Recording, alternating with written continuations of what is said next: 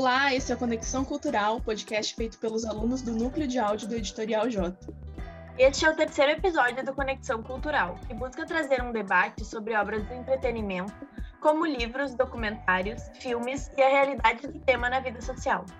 O tema de hoje é a representação da saúde mental em produções audiovisuais. Eu sou Fabiane Cunha e estão presentes aqui comigo meus colegas Maria Eduardo Zucati e Lucas Rosa. E a nossa convidada especial, Ana Helena Pinto do Amarante. Ana Helena é psicóloga graduada pela PUC-RS, com mestrado em Filosofia Contemporânea pela Universidade Federal do Rio Grande do Sul e doutorado em Filosofia pela Universidade do Vale do Rio dos Sinos. Trabalha como psicóloga clínica com abordagem esquizoanalítica. Lembrando que esse episódio tem como objetivo analisar a representação da saúde mental no audiovisual, levantando questões relacionadas ao preconceito e aos estereótipos sobre transtornos mentais. A partir disso, passamos para a primeira pergunta. Ana, como foi o início da tua carreira na psicologia e de onde surgiu o teu gosto por essa área? Olha, eu acho que eu sempre fui muito inquieta, assim, com os modos de vida, com a maneira como a gente sente as coisas e sente o mundo e com a maneira como as pessoas também sentem a vida, né? E, e eu acho que essa sempre foi uma inquietação. E fazer o curso de psicologia eu diria que foi uma coisa bem difícil, porque o curso de psicologia, ele, entrando já no debate que vocês uh, propõem, ele muitas vezes endossa e estigmatiza uma série de, de questões né, que faz com que, com, com que essa formação, a pessoa que se forma, né, que, que atravessa um curso de graduação de psico, muitas vezes saia como um, um grande intérprete de estereótipos sociais, né? Então, ao invés de, de, de um mergulho num estudo, claro que isso também está presente, né? Mas, mas existe uma linha muito forte, e ainda existe uma linha muito forte nos cursos da psicologia, que muitas vezes faz com que saia de lá um especialista em reconhecer os estereótipos sociais, né? De numa tentativa de adaptação, numa tentativa de encaixe e não justamente numa outra postura, que é é óbvio que tem muitas linhas e muitos trabalhos nessa direção, né, de desencaixe, de não adaptação, mas a psicologia ainda, infelizmente, muitas vezes presta esse desserviço que é remarcar a própria origem dela historicamente, que surge como uma ciência para melhor adaptar as pessoas a uma sociedade que tem tais características, né, que precisa de pessoas que caibam exatamente nessas demandas sociais. Essa história da, de como a psicologia nasce, né, como ciência. E, infelizmente, muitas vezes essa, essa marca ainda está presente. Então, só para contar para vocês um pouco assim de que foi essa formação também foi atravessar isso, né? E foi tentar desconstruir isso na minha trajetória pessoal como profissional que sigo fazendo e enfim, claro com outras pessoas parceiras também na área da psicologia que pensam e tentam nessa direção e tentam desconstruir essa, essa marca ainda muito forte no, no campo de formação da psicologia. Né? Boa tarde, Ana. Eu queria te perguntar, enquanto psicóloga, procura desenvolver algum tipo de tratamento que utilize métodos audiovisuais? Olha, eu não trabalho exatamente com uma questão assim de metodologia tão recortada assim, né? mas eu, eu certamente no meu trabalho está presente, eu posso dizer assim que todo um campo social e que leia-se aí um campo cultural, esse campo é, ele necessariamente é presente, né? Então por exemplo, no trabalho com a clínica, as pessoas vão trazer as coisas que estão vivendo, as, as, as questões que vivem. E as expressões da cultura estão presentes nesses trânsitos, nessas conversas, nessas, nesses questionamentos, porque são questões que atravessam todos nós. Então, nessa medida, isso isso está presente, né? Assim como filmes, teatro, música, poema, toda uma relação com a arte aí se faz presente, né?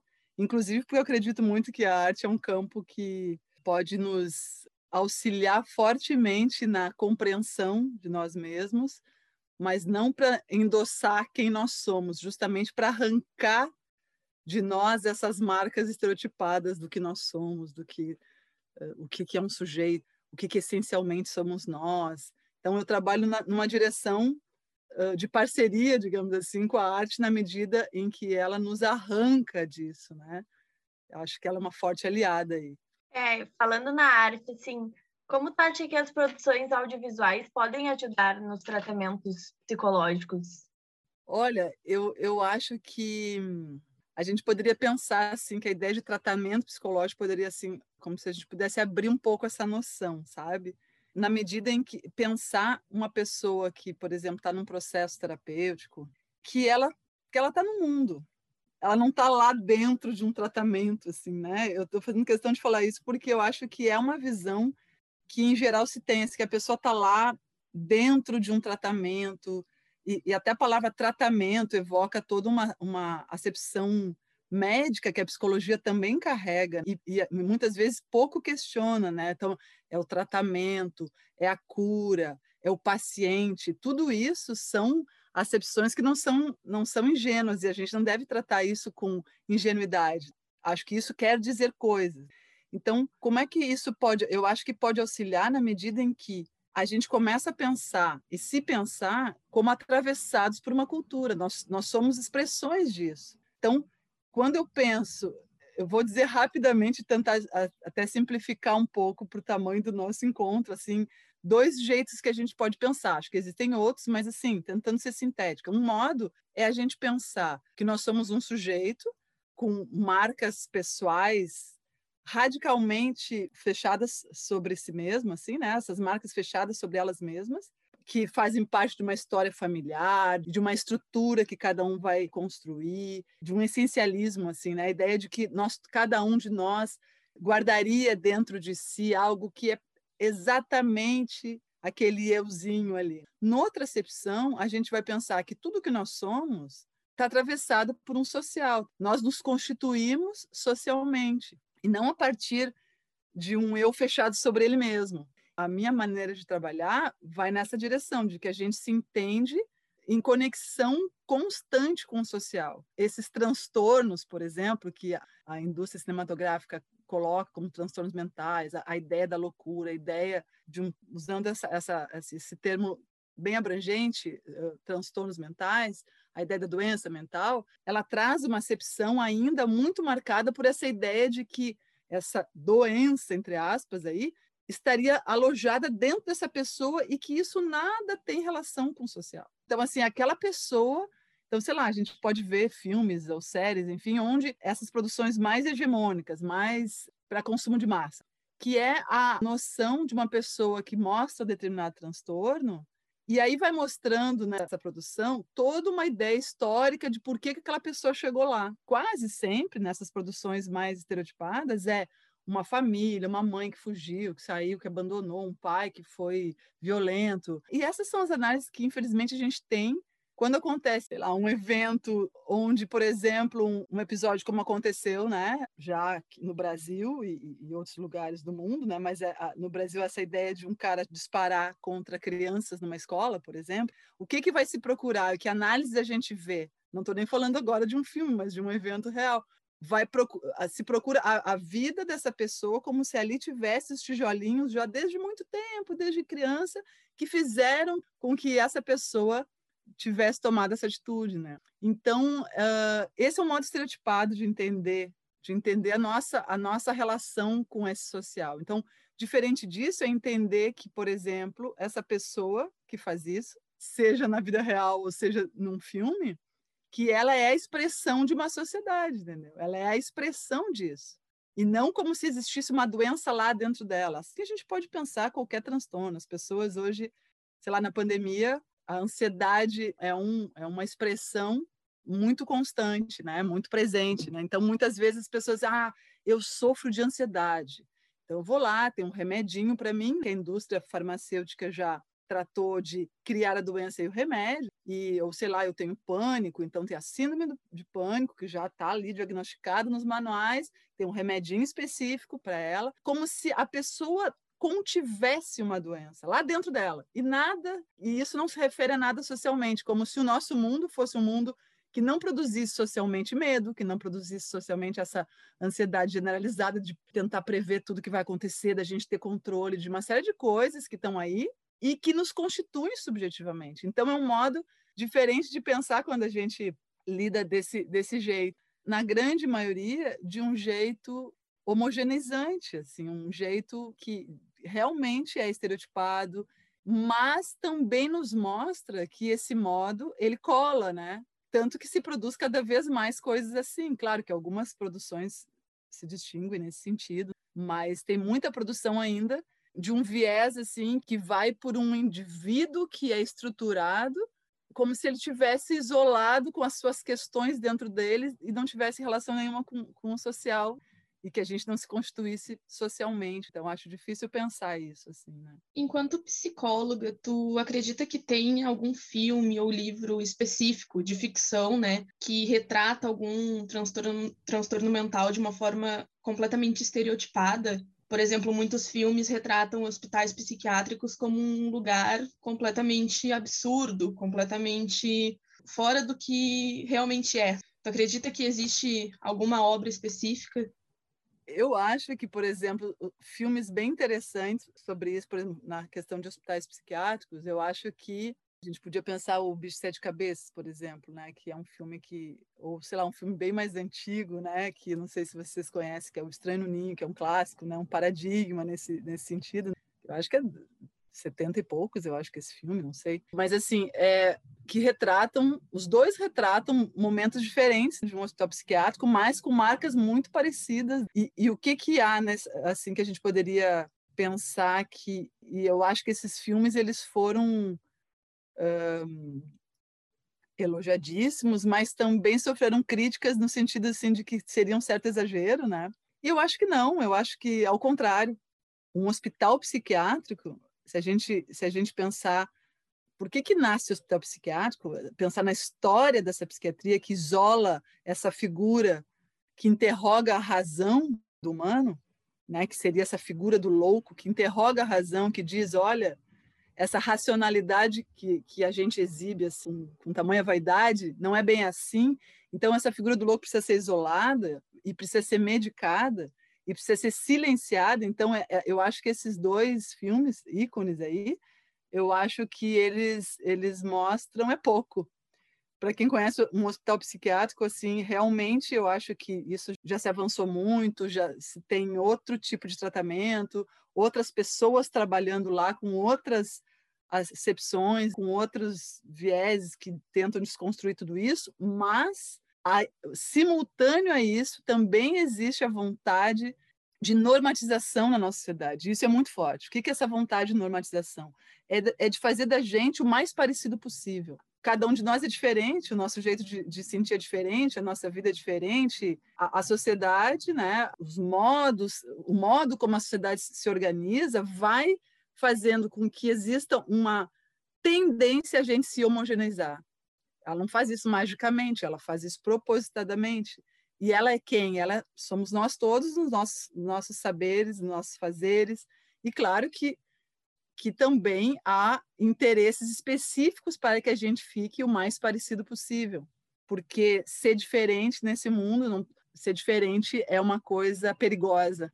É uma coisa que abalaria socialmente a, a sociedade, abala a gente ser diferente, né? E não é ser diferente de uma identidade, é simplesmente tentar entender que só existe diferença e que, portanto, essa força que quer homogeneizar, que quer padronizar, é isso que é essa força de normatizar os comportamentos. Basta que cada um possa pensar assim, em exemplos cotidianos, sei lá, qualquer estranheza por vezes da vida, né? Ah, mas que pensamento estranho eu tive, que sensação estranha é essa? O que que a gente chama de estranho? Eu preciso perguntar o que a gente chama de estranho, né? Porque o estranho está em relação a essa força normatizadora que diz o tempo todo como a gente deve ser, e a gente precisa se deslocar disso para produzir outras coisas. Então, eu acho que sim, eu acho que tem esses filmes que talvez mostrem um outro modo, mas eu acho que esses, esses dois, que, por exemplo, que eu citei, eu acho que são modos bem críticos e que e acho que vale a pena a gente ouvir isso, assim, como, ouvir, ver, né, e sentir que que é uma crítica importante a se fazer, né? É, e falando desses filmes que retratam distúrbios psicológicos, o que, que tu acredita que a psicologia e o cinema têm em comum um com o outro? O que a psicologia e o cinema têm em comum? Assim, são expressões que estão no mesmo mundo, né, no mesmo tempo, digamos assim, a psicologia como um saber que que se organiza com determinadas finalidades. E eu acho que o cinema ele também tem lá suas finalidades, embora eu acho que a arte, quando ela é bastante potente, ela não está ela não tá colocada em termos de finalidade, ela não se faz para que haja nas pessoas, sabe? Eu acho que a arte ela tem uma potência que extrapola isso. E eu acho que da mesma maneira, talvez a psicologia, eu acho que ela precisa também fugir de uma finalidade de onde que, que ela nasceu com o modo como ela nasceu assim, que é justamente essa finalidade de reencaminhar as pessoas, corrigir os comportamentos na direção de uma finalidade de adequação, né?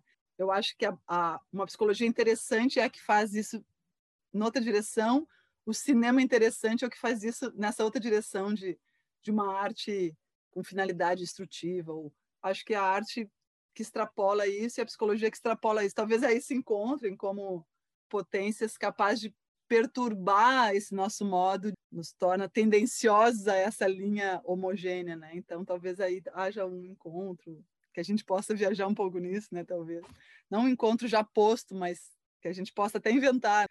Ana, eu queria te perguntar, tu falou sobre o cinema. Quais os piores estereótipos sobre saúde mental que o cinema cria?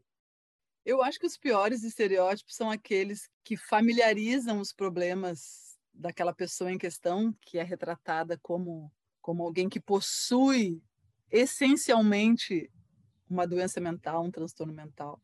Então, familiariza na medida em que vai buscar razões justificativas no ambiente familiar para que então tenha se tornado aquele adulto que foi lá e matou aquela pessoa, né, que foi lá e botou fogo não sei onde. São representações que remarcam essa ideia, né, de um, de um sujeito apartado social, né?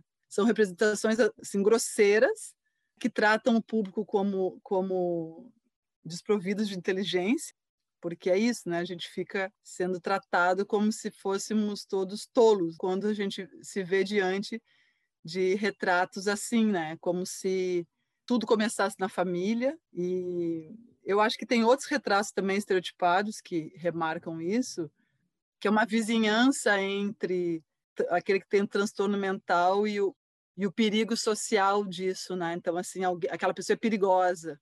Eu acho que isso também é um modo bem perigoso de tratar dessa, dessa maneira embora eu acho eu acho que assim pensando por exemplo no filme Coringa eu acho que se falou tanto desse filme acho que esse é um filme muito massa para a gente falar desse tema né assim porque eu acho que ele nossa dá muito o que dizer e eu acho que ele ele de certa maneira ele mostra essa figura que é perigosa mas por um outro sentido né? Ele é, ele é perigoso porque ele abala justamente aquilo que essa sociedade podre acredita de que uma sociedade podre acredita né? Porque a sociedade não existe, existem vários mundos, não existe o mundo, mas existe um mundo que prevalece, uma, existem vozes que são predominantes no nosso mundo, que querem a, a prevalência de determinados valores, e eu acho que o Coringa está ali abalando essas crenças, abalando esses valores. Então, nesse sentido, é perigoso, nesse sentido, não perigoso no sentido que ai, precisamos nos proteger das pessoas com doença mental, elas podem nos matar, elas podem nos ferir, mas no sentido do perigo de abalar os valores mais fétidos de uma sociedade. E isso eu acho que é um perigo maravilhoso, assim, e que não precisa e que não precisaria necessariamente estar nas pessoas com transtornos mentais evidentes, porque essa ideia do transtorno mental também precisa ser interrogada. Quem é doente? Essa palavra doente, ela está em relação a uma norma que diz o que é ser saudável. A gente tem que interrogar o transtorno. Tudo isso são acepções médicas que estão nesses manuais, né, DSM, que são, é o manual de diagnósticos todos, que a cada ano cria mais doenças, porque já tem um remedinho esperando, e a gente precisa se relacionar com esses saberes científicos, não como se fossem descobertas científicas que, ah, nós não sabíamos, então que bom os cientistas descobriram. Os cientistas não são neutros. Os cientistas, eles veem as coisas com seus filtros e, estão no mundo, assim como nós, né, atravessados de de maneiras de ver o mundo. Então, o que é conveniente que a ciência descubra? O que é conveniente que ela chame isso de descoberta ou é uma criação? Se a gente pensar, faz menos de 10 anos que tinha no, no DSM, que é esse eh, manual de diagnósticos aí, uma doença chamada homossexualidade. A gente pode pensar que vários outros transtornozinhos aí que tem nesse livro podem ser questionados também, né? Eu diria todos, acho que a gente tem que ter muita cautela ao lidar com isso que a ciência diz como vem com essa descoberta de mais um transtorno mental. A gente precisa ser mais crítico em relação a isso. E para finalizar, eu queria saber se, se tu acredita que nesses filmes, séries, livros que retratam é, os transtornos mentais de forma completamente estereotipada, eu queria saber se tu acredita que há uma abordagem sensacionalista a fim de gerar vendas.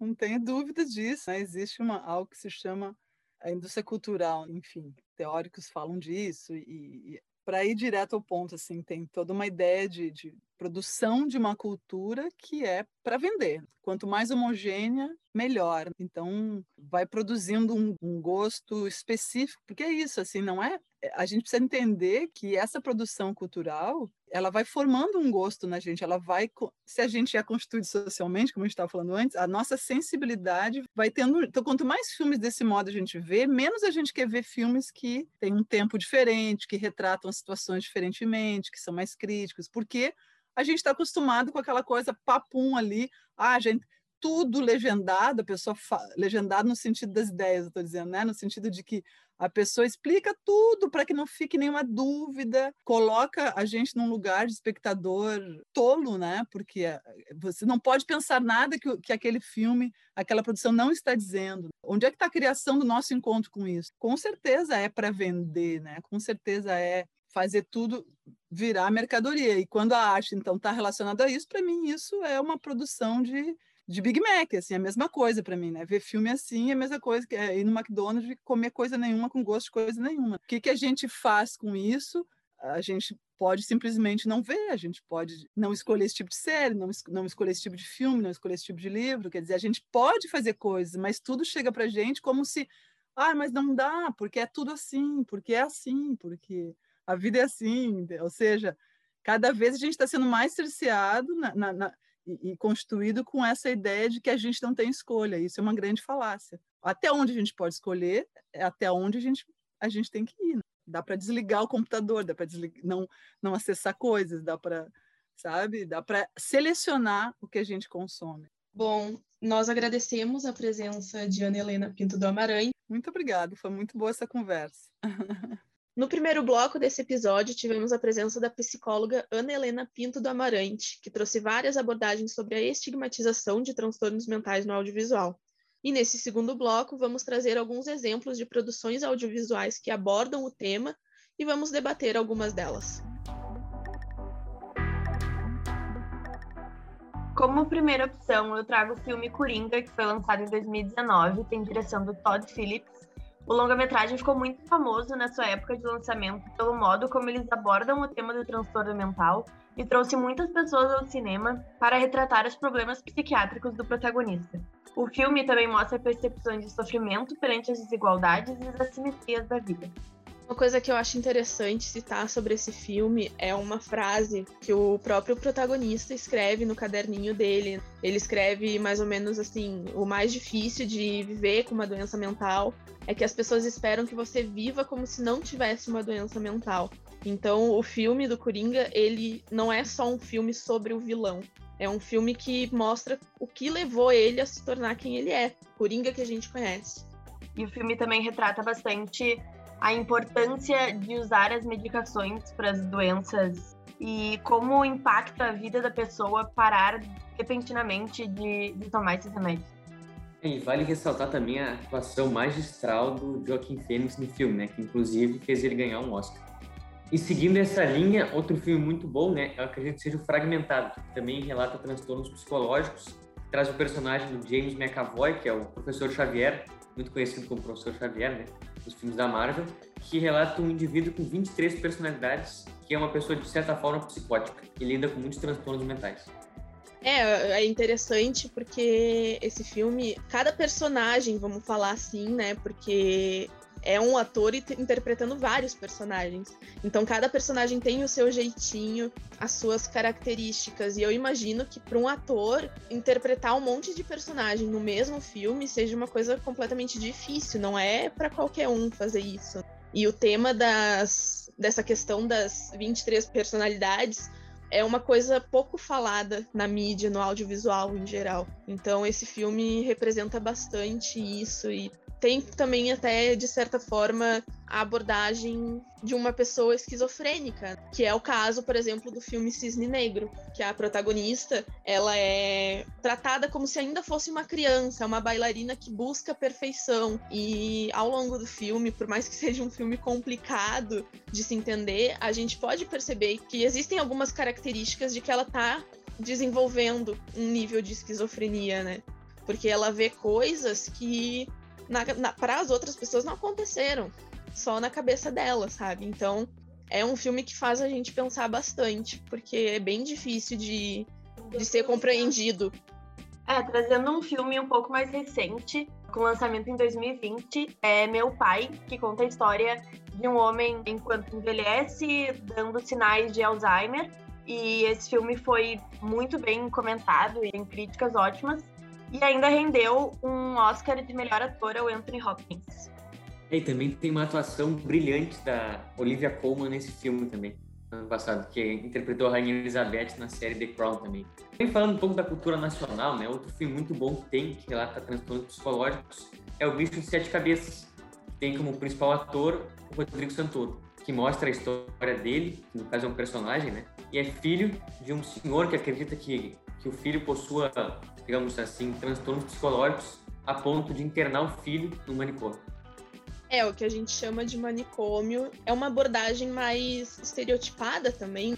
E essa questão aí da internação de, de algum familiar num hospital psiquiátrico também é tratada no filme Garota Interrompida, que, que é baseado num livro, é baseado na história da autora do livro. Nos anos 60, se eu não me engano, ela foi internada quando foi diagnosticada com um transtorno de personalidade limítrofe, ou também conhecido como borderline.